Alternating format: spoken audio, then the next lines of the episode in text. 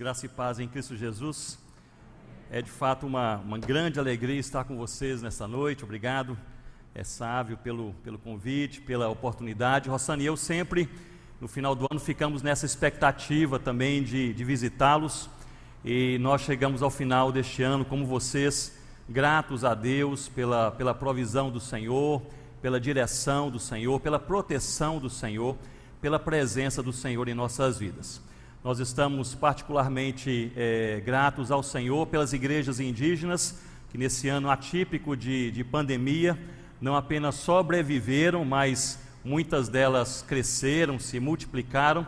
É, Rossana e eu continuamos na região amazônica servindo ao Senhor junto às populações indígenas, é, junto à equipe Amanagé, ali com Marcelo e Claudinha, e nós temos visto de perto nesse ano a boa mão do Senhor sobre os povos indígenas naquela região. Louvado seja Deus.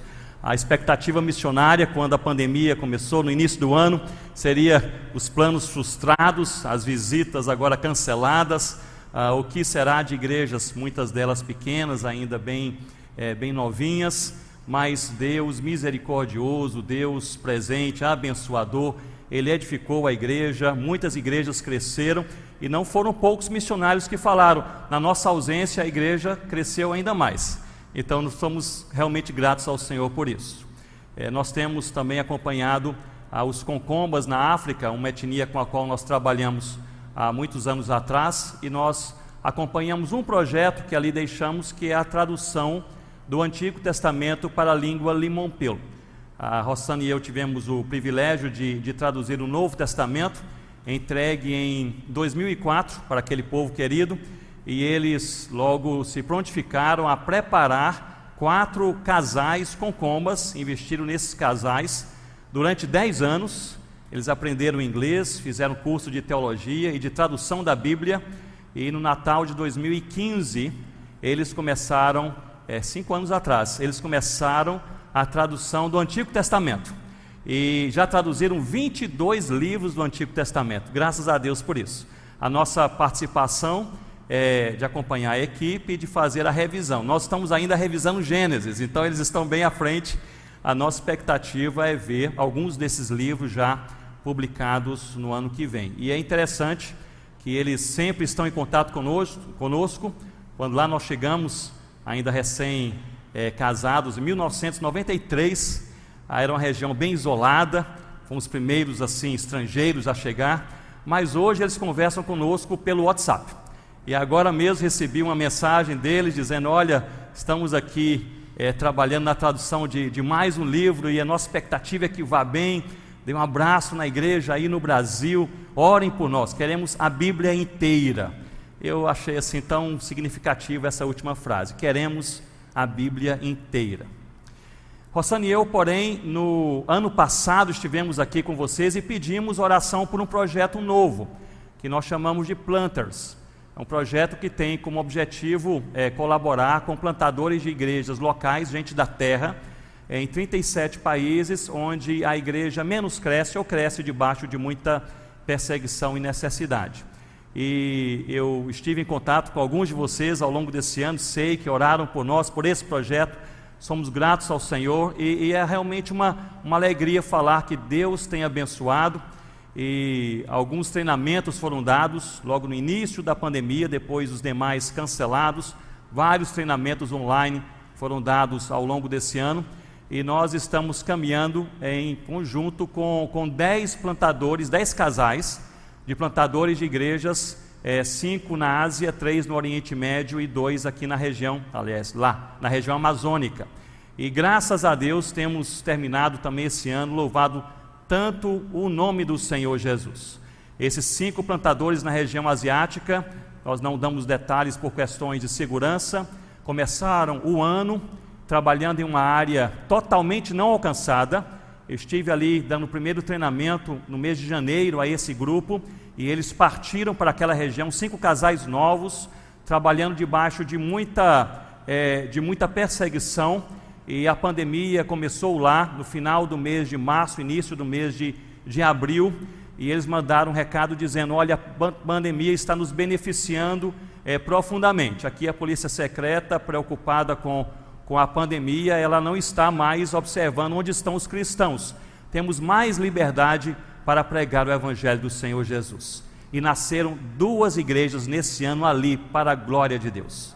Duas igrejas ali pequenas, reunidas em lares, para a glória do Senhor Jesus. Em ano de pandemia, o Evangelho continua sendo o Evangelho. Vamos abrir nossas Bíblias nessa, nesse início de noite, em Gênesis capítulo 22. Abra comigo a palavra de Deus em Gênesis capítulo, capítulo 22. Nós leremos a partir do versículo 1. Se você puder ficar de pé comigo nesse momento, nós, uma vez mais, nós leremos a palavra do Senhor em Gênesis 22.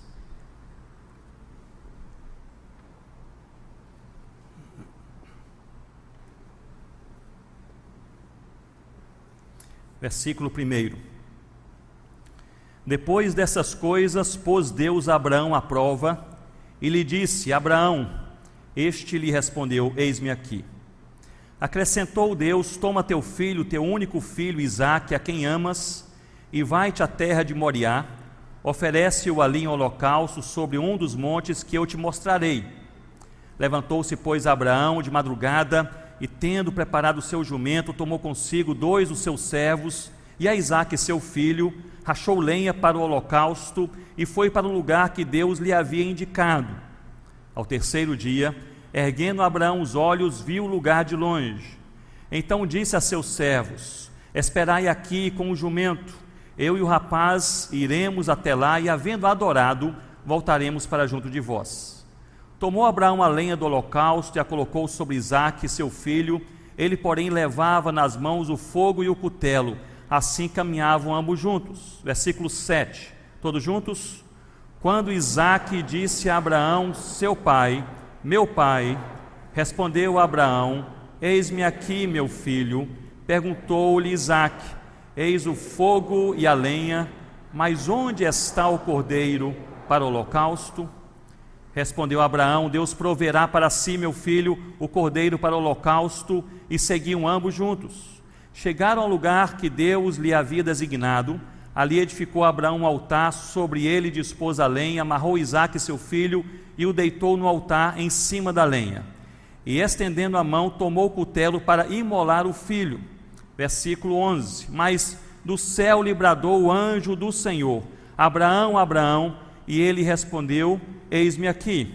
Versículo, versículo 12. Então lhe disse: Não estendas a mão sobre o rapaz e nada lhe faças, pois agora sei que temes a Deus, porquanto não me negaste o teu filho, o teu único filho. Tendo Abraão erguido os olhos, viu atrás de si um carneiro preso pelos chifres entre os arbustos. Tomou Abraão o carneiro e o ofereceu em holocausto em lugar de seu filho. Versículo 14, todos juntos. E pôs Abraão por nome aquele lugar, o Senhor proverá. Daí dizer-se até o dia de hoje, no monte do Senhor se proverá. Então do céu bradou pela segunda vez o anjo do Senhor a Abraão e disse: Jurei por mim mesmo, diz o Senhor, porquanto fizeste isso, e não me negaste o teu único filho, que deveras te abençoarei e certamente multiplicarei a tua descendência como as estrelas dos céus e como a areia na praia do mar, a tua descendência possuirá a cidade dos seus inimigos.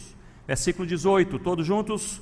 Nela serão benditas todas as nações da terra, porquanto obedeceste a minha voz. Então voltou Abraão aos seus servos e juntos foram para Berseba, onde fixou residência. Senhor Deus, nós lemos a tua palavra, é palavra do Senhor. Nós amamos o Senhor, dependemos do Senhor, precisamos do Senhor. Estamos aqui reunidos nesse início de noite, olhando tão somente para o Senhor. Cada um de nós tem uma caminhada, termina esse ano com uma jornada própria, particular, com seus próprios motivos de celebração e também as suas próprias lutas, quem sabe suas angústias profundas, mas nós olhamos para o Senhor na tua palavra e nós, com muita convicção, entendemos que é o Espírito Santo do Senhor quem aplica a palavra do Senhor na vida do teu povo. E, ó Pai, é com expectativa que nós lemos a tua palavra e perguntamos ao Senhor: ó Pai, qual é o próximo passo? Qual é a, tua direção? Qual é a lição?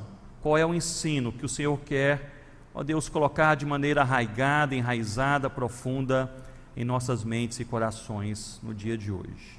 Em nome do Senhor Jesus. Amém, Deus. Podem se assentar, mantenham, por favor, aberta comigo a sua Bíblia e nós vamos observar esse texto juntos. Eu creio, meus irmãos e irmãs, que talvez o maior desafio da vida cristã, ou um dos maiores desafios da vida cristã, é nós olharmos para os fatos da vida com os olhos da fé. É nós olharmos para os acontecimentos, os episódios, os fatos, as circunstâncias da nossa vida diária, da nossa caminhada, não apenas nossa particular, mas da nossa família, do nosso trabalho, da nossa empresa, da nossa igreja ou de todo mundo, e assim nós olharmos para esses fatos da vida com os olhos, não os olhos nossos ou da sociedade, ou mesmo olhos de algum líder religioso, mas com os olhos da fé. Nós entendermos na jornada na qual nós estamos transitando, entendermos o que Deus está fazendo, o que Deus está falando e qual é o sinal que Deus está dando a cada um de nós. Esse texto que nós lemos é um texto, um dos textos mais dramáticos de toda a Bíblia. Nós o conhecemos muito bem, quem nasceu em uma igreja evangélica ou foi criado em uma igreja, certamente já leu, releu, ouviu essa história dezenas e dezenas de vezes. E essa certamente é uma das histórias mais dramáticas que nós encontramos no Antigo Testamento. Mas não se trata apenas de Deus pedindo a um pai que imole, que mate, que sacrifique seu próprio filho. Trata-se de um drama profundo na vida de um homem que, pela graça de Deus e pela fé inabalável que Deus colocou em seu próprio coração, ele conseguiu observar aquele drama com os olhos, os olhos da fé. Trata-se dessa jornada espiritual de Abraão com o seu Deus. Nós bem sabemos que o nascimento de Isaac foi fruto da, da maravilhosa intervenção de Deus quando Abraão e Sara eles estavam idosos demais para, para terem naturalmente um filho. Foi assim o cumprimento da promessa de Deus e eu posso afirmar que, que possivelmente esse foi o fato mais, mais alegre em toda a vida de Abraão e Sara, terem aquele filho prometido pelo Senhor. Nasceu Isaac. Assim, com esse nascimento de Isaac, Deus cumpre a promessa na vida de Abraão, com a sua esposa, na vida daquela família, na vida daquela nação e na vida, na existência de todo mundo, pois Deus ele chamou Abraão para abençoá-lo, a fim de que Abraão pudesse também ser uma bênção, como nós vemos em Gênesis capítulo, capítulo 22. Aliás, capítulo 12. Mas nesse capítulo 22 que nós lemos, nós encontramos três posicionamentos, que são posicionamentos que mostram essa ótica é, bíblica, espiritual, essa ótica cristã, quando nós somos chamados por Deus para observarmos o que acontece em nossas vidas com os olhos de Deus. O primeiro posicionamento é justamente de uma criança, o Isaac. Ele faz esse posicionamento é, por meio de uma, de uma pergunta que nós vemos no versículo, no versículo 7. O segundo posicionamento é do próprio Deus acerca do seu amigo Abraão, e o terceiro posicionamento, que é o que destacarei aqui nessa noite, é justamente de Abraão, como ele observou aquele drama, aquele momento dramático da vida com os olhos do seu pai, com os olhos de Deus. E no versículo 7, me acompanhe esse primeiro posicionamento de Isaac, quando ele caminha com seu pai, ele chega em um lugar e ele percebe que há ali a presença de Deus e presença do homem. Há ali a vontade de Deus e a obediência do homem. Há ali uma, uma palavra de Deus e uma disposição do coração do homem. Há ali a lenha e também o fogo. Tudo está pronto. Mas Isaac, ele levanta essa pergunta, e esse é o posicionamento de Isaac. É uma simples pergunta que nós encontramos no verso 7, Mas onde está o cordeiro? Onde está o cordeiro? É interessante que crianças possuem essa capacidade de atestar o óbvio. Quem é pai ou mãe certamente já às vezes ficou até constrangido por seu filho ou sua filha falar alguma coisa que todo mundo está pensando, mas não tem coragem de falar, de atestar o óbvio. Me lembro que alguns anos atrás eu viajava ali na, na região do rio Amazonas com uma família indígena muito, muito querida. Eu ia para aquela aldeia daquela família e ali saímos de Manaus. Eles encheram uma canoa motorizada que chamamos lá de voadeira encheram aquela voadeira de, de mantimentos, de caixas, algumas malas e ao, várias encomendas de toda a aldeia. Então aquela canoa está bem cheia e todos nós estamos ali num cantinho mais, mais final da canoa, no, no fim daquela canoa ali, perto do motor. E ali começamos a navegar e uma viagem inicialmente tranquila. Depois o tempo mudou, é, repentinamente aquele, aquele rio começou a, a ficar ali é, é, é, é, bastante instável, a canoa começou a agora a balançar bastante um lado para o outro, o vento, a, a chuva, e ali ficamos um pouco preocupados e, e o, o, o, dono daquela voadeira disse, olha, é, estamos agora começando a correr perigo, vamos pegar o remo, pois o motor está falhando. E aí, com o motor está falhando, né, começa a a se instalar aquele sentimento mais profundo de insegurança e vamos nós procurar o remo embaixo daquelas caixas, daquela, é, daquela, daqueles sacos de mantimentos e nós não achávamos é, aquele remo. E havia uma criancinha ali, é, filho daquele senhor, o, o, dono daquela, daquela canoa, aquela criancinha, mais ou menos 8 a 10 anos de idade, estava ali vendo todo aquele movimento em um certo momento, nós olhávamos um para o outro, não achávamos o remo, e ela gritou: Não tem remo? A canoa vai virar. E ela falou exatamente o que todos nós estávamos pensando, mas não tínhamos coragem de falar. Não tem remo? A canoa vai virar. Aí, de repente, depois de alguns minutos, alguém achou o remo, a canoa não virou. Mas foi justamente isso que aconteceu nesse momento. Deus e Abraão, palavra de Deus, obediência de Abraão, havia o fogo, havia lenha, mas onde está o cordeiro? Essa pergunta de Isaac, ela, ela representa e aponta para a insuficiência do ser humano de salvar a si mesmo, aponta para a necessidade que nós temos do Natal. Todos os homens nascem e morrem, mas o Senhor Jesus nasceu para morrer o Natal não é apenas um evento dedicado ou planejado por Deus para, para construir a história da humanidade, mas foi uma necessidade humana que teve resposta de Deus em amor, enviando o seu Filho, Deus encarnado, para a salvação de todo aquele que crê. Onde está o Cordeiro? Onde está o Cordeiro? É a pergunta que a criação faz esperando a redenção. Onde está o cordeiro? É a pergunta que o primeiro até o último homem que nascerá faz à espera de redenção. Onde está o cordeiro? É a pergunta que teve resposta no Senhor Jesus, o Cordeiro de Deus que tira o pecado do mundo. Esse posicionamento de Isaac é uma lembrança para o meu e para o seu coração da incrível necessidade que nós temos de não apenas olhar para Jesus e reconhecer Jesus como o Cordeiro de Deus que tira o pecado do mundo, mas a necessidade que nós temos de amar Jesus, de caminhar com Jesus, de seguir a palavra de Jesus e proclamar o nome do Senhor Jesus enquanto nós vivermos, pois o centro da nossa vida não é a comunidade cristã, o centro da nossa vida não é um livro que nós lemos que nos ajudou em uma área específica do nosso casamento. O centro da nossa vida é o Senhor Jesus, é o Cordeiro que também é leão, é o profeta que também é mensagem, é o sacerdote que também é o sacrifício, é o Senhor Jesus, motivo da nossa existência. E eu creio que este capítulo, especificamente, capítulo 22, é uma lembrança da singularidade de Jesus. Onde está o cordeiro? Se não fosse Jesus, nós não estaríamos aqui.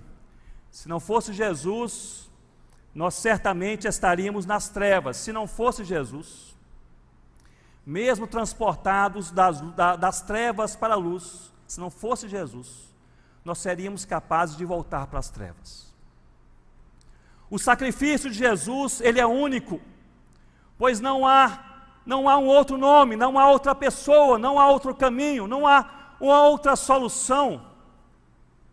John Stott dizia que ou a história de Jesus é totalmente verdadeira ou totalmente falsa. Na fé cristã, na revelação da palavra de Deus, não há espaço para uma, uma, um relativismo dessa existência histórica e profundamente e eternamente transformadora de toda a humanidade. Jesus é único.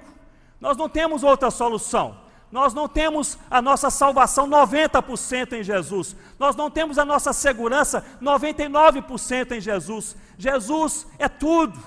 Jesus é o motivo da nossa vida, da nossa alegria, da nossa caminhada.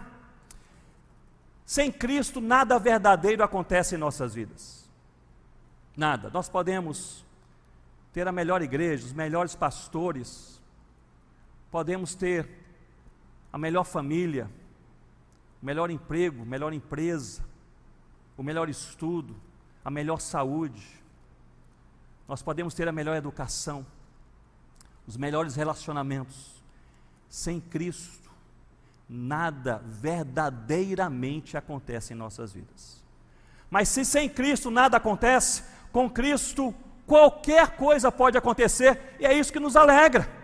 Essa é a nossa expectativa e a nossa alegria. Com Ele, qualquer coisa pode acontecer. Não há casamento tão quebrado que Ele não possa restaurar. Não há filho tão perdido e desviado da fé cristã que Ele não possa resgatar. Não há igreja tão morta que Ele não possa reavivar. Não há nação tão distante que Ele não possa alcançar. Se sem Cristo nada acontece, com Cristo qualquer coisa pode acontecer pois o sacrifício de Jesus é único. Não apenas único, mas esse sacrifício também ele é absoluto, pois não precisa de complemento.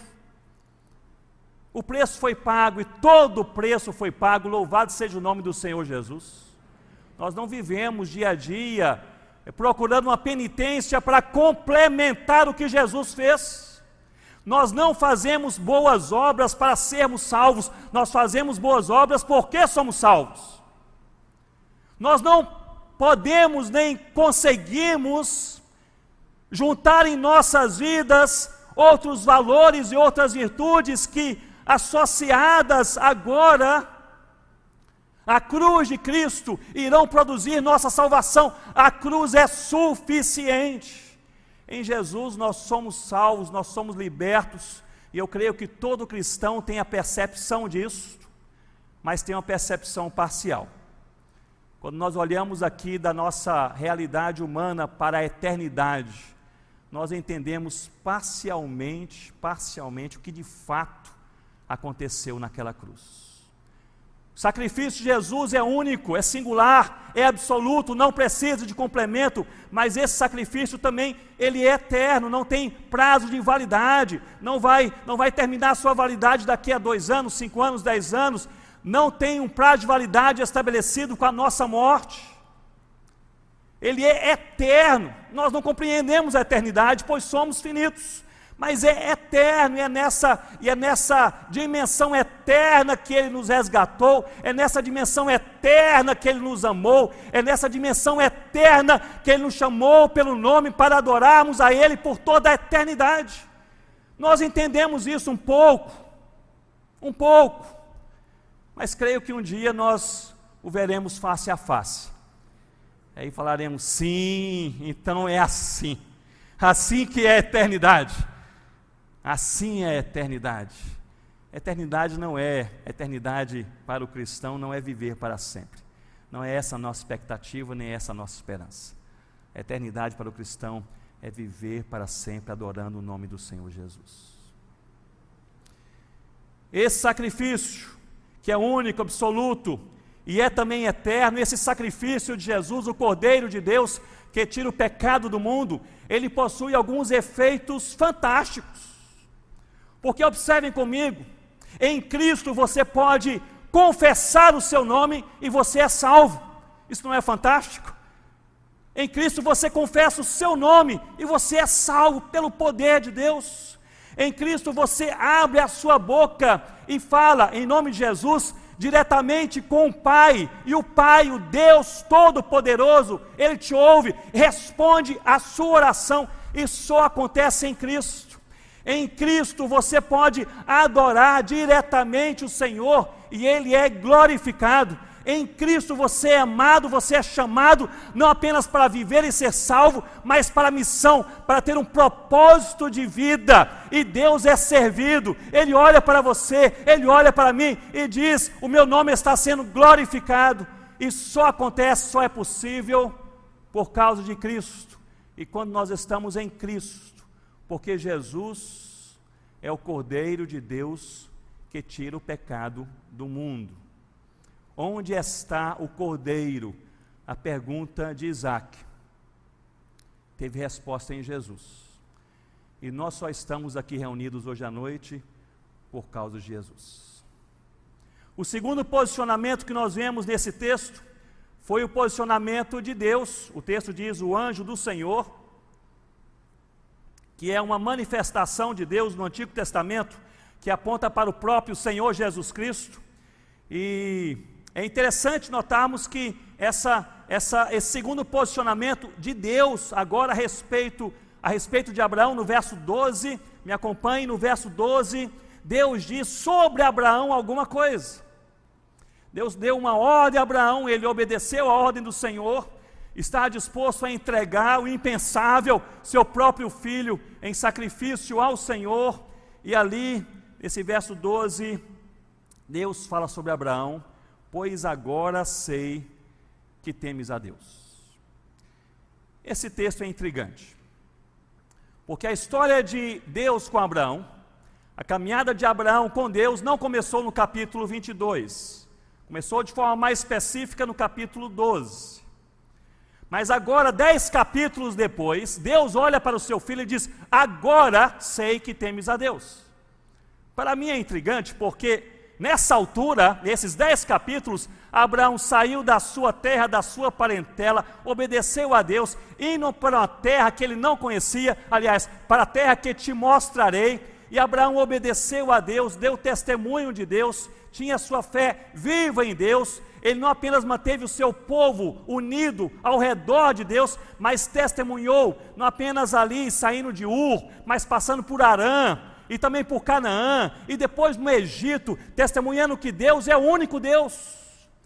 Abraão tinha um costume, se você ler a partir do capítulo 12, um costume assim, é algo é, extremamente significativo. Ele ouvia Deus, ele obedecia a Deus imediatamente e ele erigia um altar de adoração a Deus. Ele era é, é, um, um, um, homem que ele, ele tinha esta prática de, de levantar altares de adoração a Deus por onde ele passava. Mas justamente agora, somente agora, Deus olha para Abraão e diz: Agora sei que temes, que temes a Deus. Por que somente agora? O texto não fala com clareza sobre isso, mas eu creio que isso aponta para o propósito de Deus, olhe bem para mim nesse momento, para o propósito de Deus com cada um de nós. Para os fatos pelos quais nós passamos, as experiências que nós temos, e como Deus, Ele deseja alimentar a nossa alma para que possamos entender os fatos da nossa vida com os olhos da fé. E em cada momento da vida nós aprendemos algo novo e é extremamente necessário. E quem está ao seu lado precisa de algo diferente de você. Por isso que a nossa caminhada é muito particular. E por isso que os ambientes nos quais nós transitamos, eles também nos levam onde Deus quer nos levar, pois a nossa necessidade é distinta do outro. Há episódios em nossa vida que nos levam à celebração, não é verdade? Você chega em casa e tem aquela abençoada notícia, e você diz: Louvado seja o nome do Senhor Jesus. Orei seis meses por isso, seis meses por isso. Recebemos, Rossana e eu, uma, uma, uma mensagem de uma a, amiga missionária é, na Indonésia, é, dizendo: Olha, eu, eu estava orando é, por, por dois irmãos meus aqui nesse, nesse país, ela é nativa daquele país. Há muito tempo eles rejeitavam a fé cristã, e ali eu me surpreendi, porque logo antes do Natal eu fui convidado a visitá-los. E quando cheguei na casa primeiro, ele disse: Olhe, é o nosso primeiro Natal, nós conhecemos a Jesus, nós agora amamos e seguimos a Jesus. Ela se desmanchou em lágrimas, e logo depois, meia hora depois, chega a família do seu segundo irmão, dizendo: Nós ouvimos também de Jesus por esse irmão, já havíamos ouvido durante anos e anos por sua vida, mas quando ouvi que ele foi transformado, algo aconteceu comigo. Agora, aquela família reunida, e ela escreve dizendo: É o nosso primeiro Natal como família. Há momentos da vida que nos levam à celebração. Há outros momentos da vida que, quando nós os olhamos com os olhos da fé, nós somos levados ao arrependimento, a um quebrantamento de alma. Quando o Espírito Santo, em um momento da nossa vida, quem sabe uma noite como esta, ele olha para aquele cômodo, aquela sala da nossa alma, que precisa de urgente quebrantamento e transformação, e ele joga a luz. Nós já sabíamos que havia alguma coisa ali.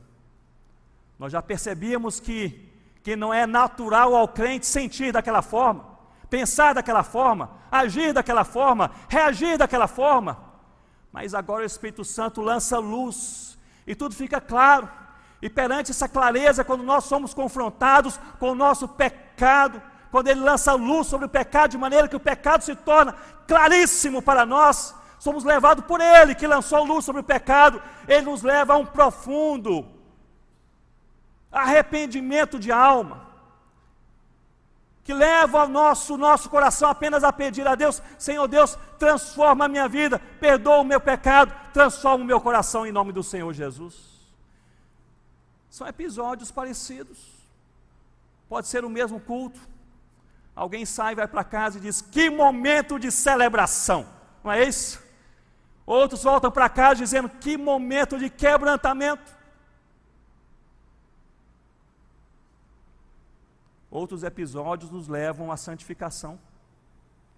Quando o Espírito Santo trabalha em nossa vida pela palavra de Deus, intercedendo por nós de maneira que nós não conseguimos compreender, mas Ele intercede por nós de maneira que a nossa vida vai sendo mais santificada, edificada, consagrada, transformada pelo Senhor. E nós acordamos no dia seguinte, acordamos diferentes. O que aconteceu? Não sei. Qual foi a pegada? Não sei explicar edificação. Edificação. Agora sei que temes a Deus. Deus está no controle de todas as coisas. Mas não apenas nesse macro universo, mas nos detalhes da nossa vida. Deus tem uma agenda para você. Essa agenda para você vai muito além da saúde. Louvado seja Deus pela saúde vai muito além da, da, família, louvado seja Deus pela família, vai muito além da igreja, louvado seja Deus pela igreja. Mas essa agenda de Deus para você é uma agenda de edificação, de trazer você e trazer a mim nessa nossa caminhada de vida, pelos becos, pelas ruas e avenidas pelas quais nós passamos, a um ponto em que Deus possa olhar pelo que Ele fez, na Sua graça, Ele olhar para você num fim de ano, como nesse ano, e falar: agora sei, agora sei, que você teme a Deus e talvez seja aí que nós precisamos chegar. No final do dia, nós só precisamos de Deus. Nós achamos que precisamos de outras coisas. E a sociedade, o mundo no qual nós vivemos, nos lembra todos os dias e tenta nos convencer todos os dias que nós precisamos de muitas coisas que nós não temos para sermos felizes. Não é isso? É assim. Mas a palavra do Senhor nos relembra que nós precisamos só de Deus. Agora sei que temes a Deus. O terceiro posicionamento é o posicionamento de Abraão, justamente nesse ponto, em que ele olha para aquele, aquela experiência dramática de sua vida. Você pode se colocar no lugar de Abraão, não queira se colocar, mas é uma experiência dramática. O seu Deus lhe pede o impensável. pedido de Deus e a ordem de Deus antes foi: sai da tua terra, leva a tua família, creia que eu lhe darei um filho na velhice, seja fiel passando por Arã, também Canaã, também o Egito, não tema os homens, tema a Deus. Mas chega um ponto que o discurso muda, a história agora é outra. Deus pede a Abraão seu tesouro mais precioso, o seu próprio filho. E nós lemos o texto, nós sabemos o que aconteceu, ele obedece ao Senhor, ele tinha esperança que Deus pudesse fazer algo, Deus assim faz, ele diz: Não levante a sua mão contra o rapaz, eis um carneiro pronto para o sacrifício, e nós encontramos aqui, meus irmãos, logo no versículo 14, como Abraão, olhem comigo, versículo 14, como ele compreende aquele drama, aquele fato da vida. Abraão, depois de passar por aquela é, tremenda é, experiência, ele não escreve um livro, ele não prega um longo sermão, ele não, é, não faz um, um seminário ou, ou promove um curso, mas ele resume aquela sua experiência com Deus com essa frase: O Senhor proverá. Não é isso maravilhoso? O Senhor proverá. Abraão, qual foi o seu aprendizado em tudo isso? O Senhor proverá. Mas ah, Abraão, com toda essa é, é, esse drama pelo qual você passou, como está o seu coração? O Senhor proverá. Mas Abraão, se Deus lhe pedir algo mais como pediu agora, o que você fará? O Senhor proverá. Meus irmãos, o Senhor proverá é uma maneira resumida de nós respondermos aos fatos da vida com os olhos da fé. Terminamos um ano de pandemia. O que você acha disso? O Senhor proverá. A vacina vai chegar daqui três, quatro meses. Qual é a posição da igreja? O Senhor proverá. Ah, não tem mais vacina porque se descobriu um, um novo vírus que vai ainda estar conosco dois anos sem vacina. O que você diz? O Senhor proverá. Mas o desemprego chegou à sua casa, o Senhor proverá. A notícia do médico é a mais terrível possível, o Senhor proverá. A crítica que eu recebi é daquele meu amigo mais querido, jamais pensei que ele falaria isso sobre mim. O Senhor proverá o Senhor proverá, é uma maneira bíblica de nós olharmos para os fatos da vida com os olhos da fé, sabendo que Deus não apenas desenha a nossa história, mas nos edifica nessa história, nos edifica, nos consagra, nos santifica.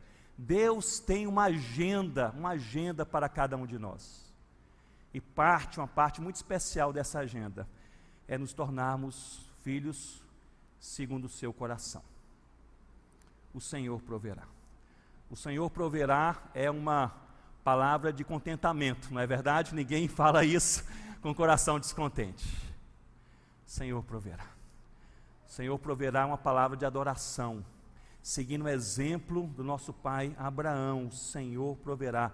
Levante um altar a Deus. Foi um ano terrível em alguns sentidos. Louvado seja o nome do Senhor Jesus. Passamos pelo inimaginável.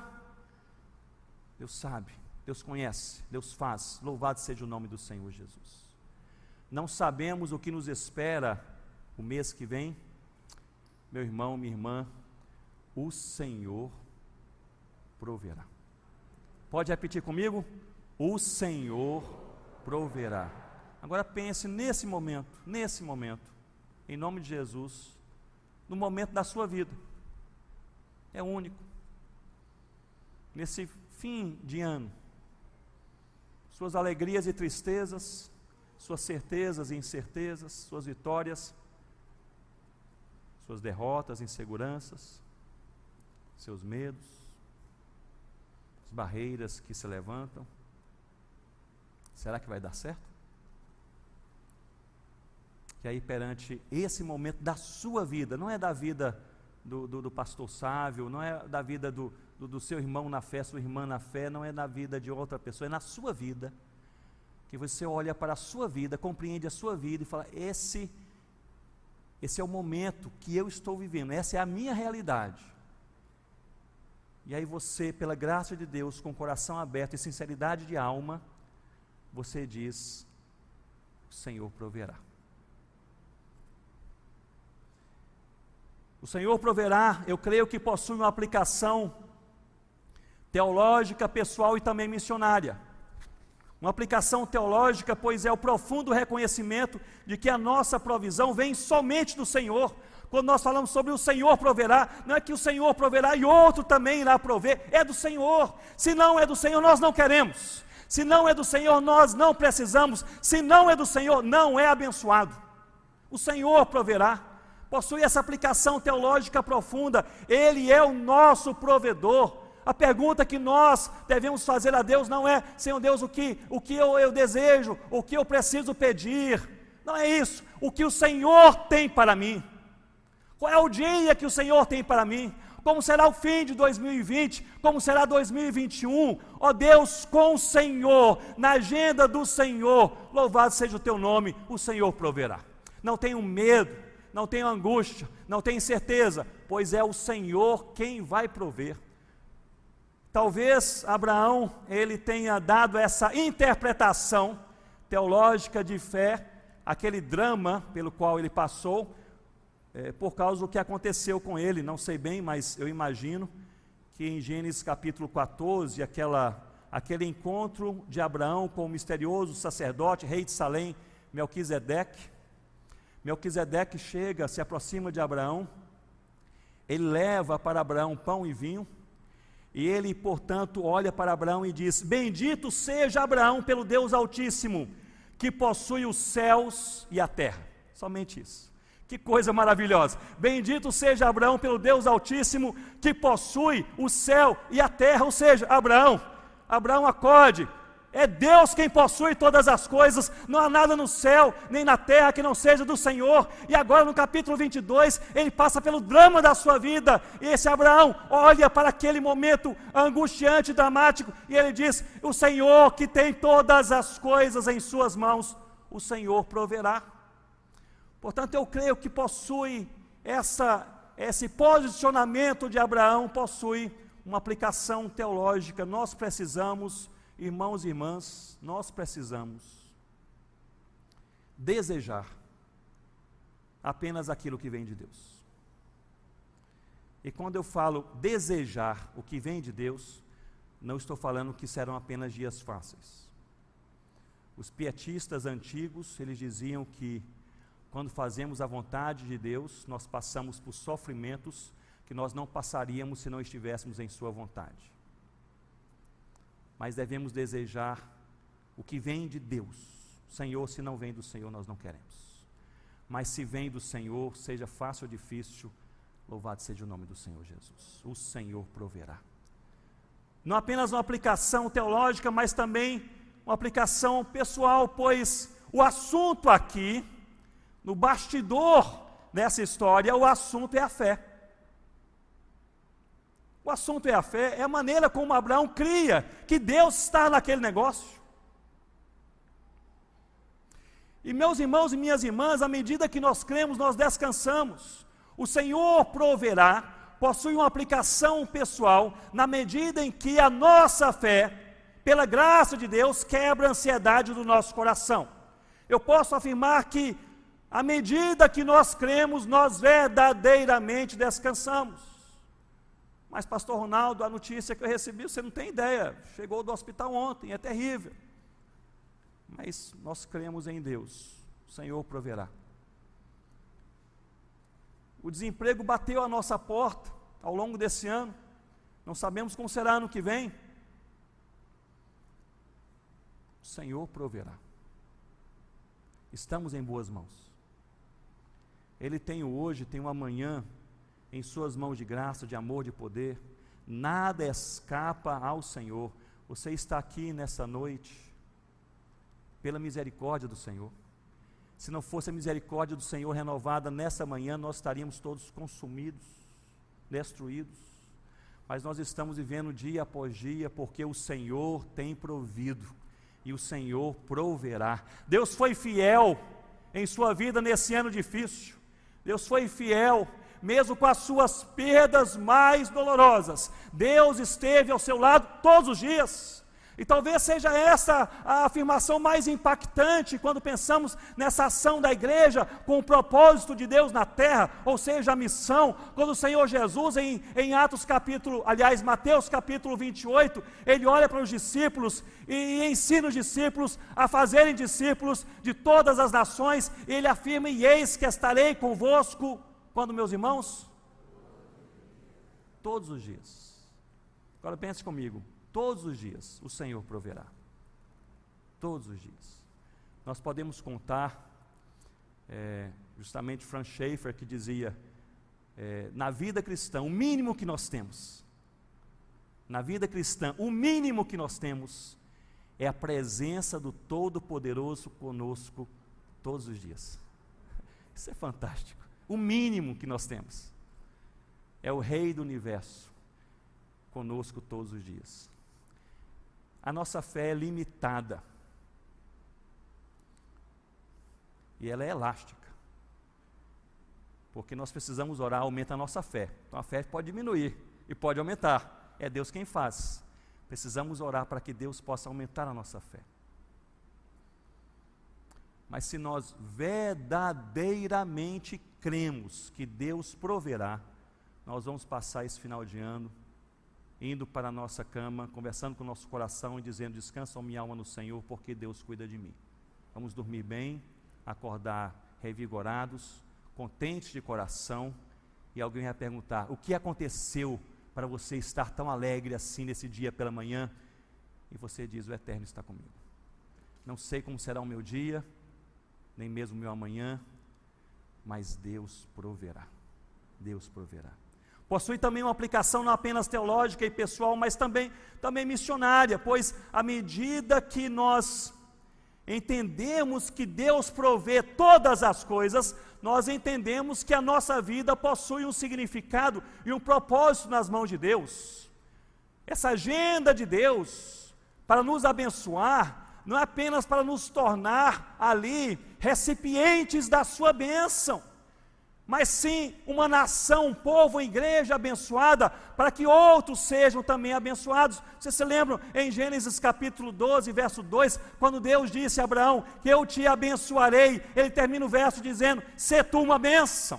Essa é a dinâmica de Deus. Deus provê, Ele proverá, mas não apenas para eu e você receber, não apenas para eu e você dizer eu tenho o suficiente não apenas para você e eu falarmos, Deus me deu o livramento, não é apenas para isso, essa é a parcela menor, é uma parcela importante, mas é uma parcela menor, a parcela maior é outra.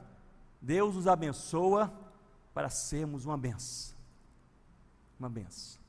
A pergunta que você e eu precisamos fazer quanto à provisão do Senhor não é quanto Deus irá nos dar e prover, mas como ele deseja que o seu povo, agora com a sua provisão, possa abençoar outros. Talvez seja um telefonema nesse final de ano. Talvez seja uma conversa com seu vizinho, com a sua vizinha. Talvez seja uma palavra que você vai dar de um minuto e meio quando a sua casa se reunir no fim de ano ou em algum outro momento. Talvez seja ouvindo o chamado do Senhor para ser uma bênção perto e longe. Talvez seja o próximo passo que Deus que Deus mostra para você na sua, no seu trabalho, na sua, na sua universidade. Talvez seja você a quem Deus tem chamado para o ministério. E você tem mil motivos para não dizer sim, para dizer não. Mas você crê na palavra e diz: O Senhor proverá.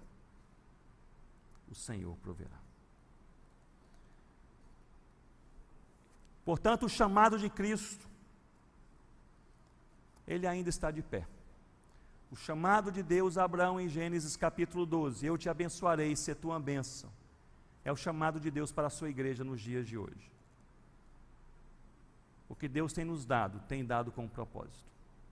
O que Deus tem provido, a porta que Ele tem aberta, os relacionamentos que Ele constrói, possuem um propósito. Mas eu gostaria de encerrar apenas com um apelo para o seu e para o meu coração. E o apelo é justamente este: pela graça de Deus, uma oração sincera neste fim de ano, pedindo a Deus que Ele nos ajude a nós olharmos e interpretarmos os fatos da nossa vida com os olhos da fé. E é somente quando isso acontece, pela graça de Deus, é que passamos pelo vale da sombra da morte com contentamento no coração. Que passamos por momentos de angústia e Ele nos dá alegria. Quando passamos por momentos de incerteza e em nosso coração há uma grande expectativa do que Ele ainda fará. Uma oração sincera. Eu encerro trazendo à sua mente algo que Massana e eu fomos informados sobre isso esses dias. Eu mencionei esse nosso envolvimento com o Planters, esse projeto que colabora com plantadores de igrejas em países mais, mais fechados, menos evangelizados. E nessa região da Ásia, da Ásia onde eu me, a qual me referi no início, com cinco casais de plantadores de igrejas, cinco casais jovens, partiram no início do ano para aquela região. A nossa orientação foi: a região é perigosa, morem cinco, aliás, moram, moram os cinco casais na mesma cidade. A resposta que nós tivemos foi: a região é vasta e não há cristãos, nós vamos nos dividir, cada casal morando em uma cidade diferente. E aí passaram este ano, pela graça de Deus, nasceram duas pequenas igrejas, na casa de duas famílias, em duas dessas cinco cidades.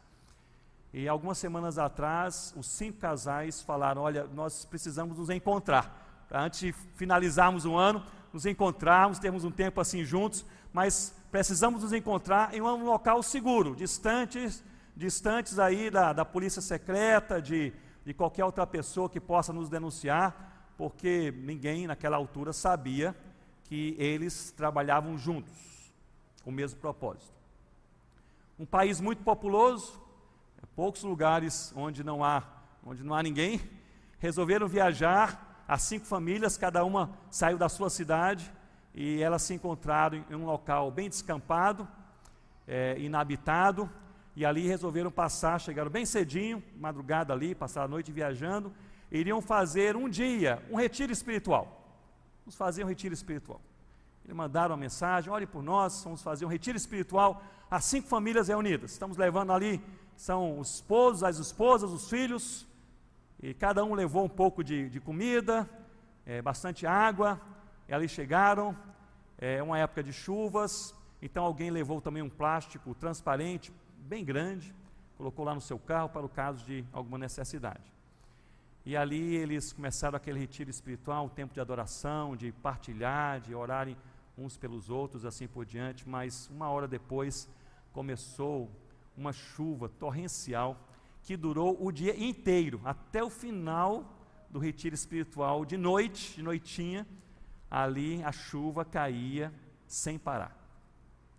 E logo quando a chuva começou, aquele um dos, dos rapazes pegou, são todos jovens, pegou ali aquele aquele plástico transparente e jogou sobre todos que lá estavam, sentados ali no chão, alguns estavam até ajoelhados orando ao Senhor jogou sobre todos, e ali eles passaram o dia inteiro, o dia inteiro, debaixo daquele, daquele plástico, orando a Deus naquele retiro espiritual, paravam, conversavam, saíam um pouquinho para respirar um pouco melhor, voltavam, comiam alguma coisa juntos.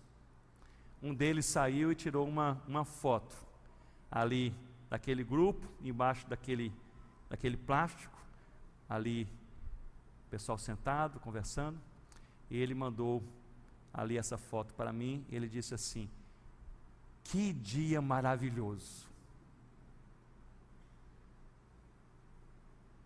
Isso acontece quando nós olhamos para o nosso dia com os olhos da fé. Vamos orar?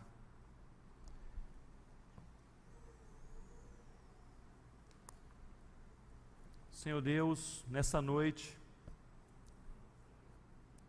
reunidos, nós fazemos uma oração sincera,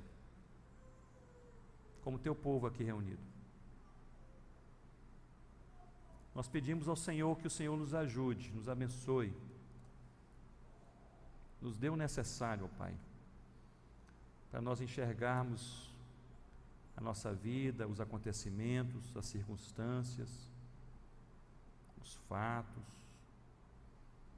com os olhos da fé. De maneira, ó Pai, que possamos crer que é o Senhor quem tem feito, é o Senhor quem fará. Possamos entender com corações gratos que o Senhor tem uma agenda maravilhosa para o teu povo, nos tornar pessoas mais próximas do teu coração, filhos segundo a tua vontade. Ó oh, Pai, nessa noite, esse quase fim de culto, nós pedimos ao Senhor que o Senhor Deus, Espírito Santo, o Senhor que sonda o nosso coração, que estuda a nossa alma, que conhece os nossos pensamentos, Que o Senhor possa, em nome de Jesus, lançar luz, tocar, mudar, transformar aquelas câmaras secretas da nossa alma, aquelas áreas da vida que precisam de uma profunda transformação para a tua glória. Que nesse fim de ano, ó Pai, possamos encerrar esse ano, não dizendo que ano atípico, ano de pandemia, mas dizendo o ano em que o Senhor me ensinou algo novo, em que o Senhor fez algo novo. Ó Pai, eu oro pelo meu coração, pelo coração dos meus irmãos e irmãs, e a minha oração é que o Senhor, perante qualquer fato que venha acontecer, qualquer circunstância que se coloque à nossa frente, que o Senhor nos ajude, nos dê a fé necessária para respondermos com convicção de alma: o Senhor proverá. E nós encerramos, ó Deus, com os corações gratos, contentamento de alma. Muitas foram as lutas, as incertezas, mas o Senhor esteve conosco todos os dias. Isso é suficiente. Nós somos gratos ao Senhor, de coração. Senhor proverá. Em nome do Senhor Jesus. Amém, Senhor.